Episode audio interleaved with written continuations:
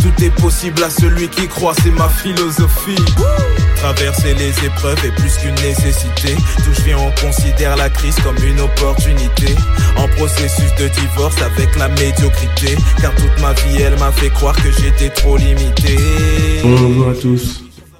Vraiment que en ce jeudi, vous puissiez euh, être environné de grâce, environné de joie, vous positionner et garder votre position en fait. Donc hier, on a discuté par rapport euh, à notre position dans la foi. J'aimerais illustrer ça dans euh, avec un passage de deux chroniques au chapitre 20. C'est un passage intéressant parce que là, on nous montre combien la position est importante et que parfois, et souvent d'ailleurs, la guerre s'effectue, mais euh, juste quand on se positionne. Vous vous rappelez que lorsque Daniel jeûnait pour avoir la réponse, dès qu'il a choisi de jeûner, le premier jour, Dieu lui a donné la réponse. Mais il a fallu qu'il garde cette position pendant 21 jours. Donc c'est vraiment intéressant de comprendre que s'il n'avait pas gardé cette position, il n'aurait pas eu cette réponse. Il l'aurait pas eu. Pourtant, la réponse a été délivrée. Donc, il faut qu'on comprenne que lorsque nous gardons la position dans la foi, nous permettons, nous donnons la possibilité à Dieu de combattre pour nous. Nous ne sommes que des hommes, on ne peut pas combattre de toute façon 24 euh, heures sur 24, mais garder notre position de foi permet à Dieu de se manifester et de combattre pour nous. Ok, c'est vraiment extrêmement important. Donc dans le passage de 2 Chroniques 20, on nous parle du peuple d'Israël. Et euh, le peuple d'Israël doit euh, sortir pour combattre face à un ennemi. Et Dieu leur dit calmement, écoutez, vous sortirez et vous avez juste à sortir et à aller à l'encontre de votre ennemi. Et moi, je combattrai pour vous. Donc euh, quand il dit ça, ben voilà, le, le roi Josaphat, etc., tombe sur sa face et dit, OK Seigneur, je te rends grâce. Je te rends grâce et je te dis merci parce que tu es en train de nous dire que on va sortir, on va se positionner et que tu nous donneras la victoire. Et alors à ce moment-là, le roi Josaphat, qu'est-ce qu'il fait? Il dit à tout le peuple de Dieu, on va mettre des chantres devant nous, donc devant le corps d'armée, et ils vont chanter que les miséricordes de Dieu durent toujours. Et c'est au moment en fait où ils ont chanté leur reconnaissance à Dieu que Dieu a tendu une embuscade au peuple qui, qui s'opposait à eux. Donc, tout ça pour nous montrer à quel point l'importance de la position dans la prière et dans la foi de manière reconnaissante.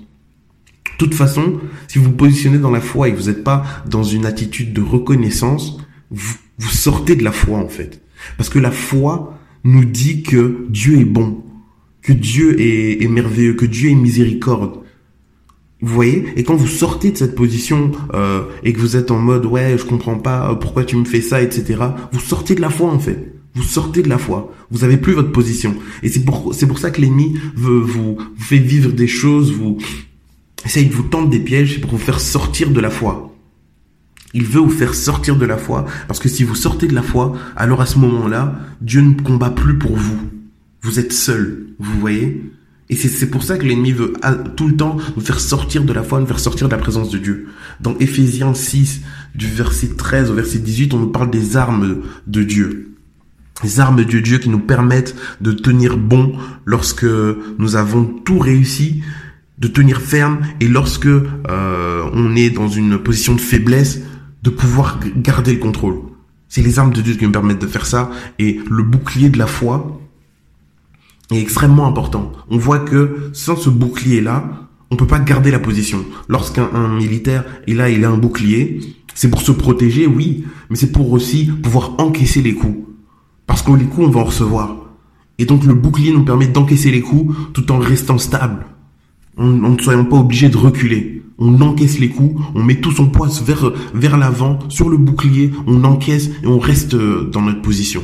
Vous voyez? Des coups, vous en recevrez. Mais c'est la manière dont vous allez vous positionner qui va vous permettre soit de rester stable et puis d'avancer, ou soit de tout simplement reculer. Si vous ne mettez pas votre bouclier, vous le saisissez pas et vous le mettez pas bien haut, vous allez ramasser. Ça c'est sûr. Donc voilà, positionnons-nous avec reconnaissance dans la foi.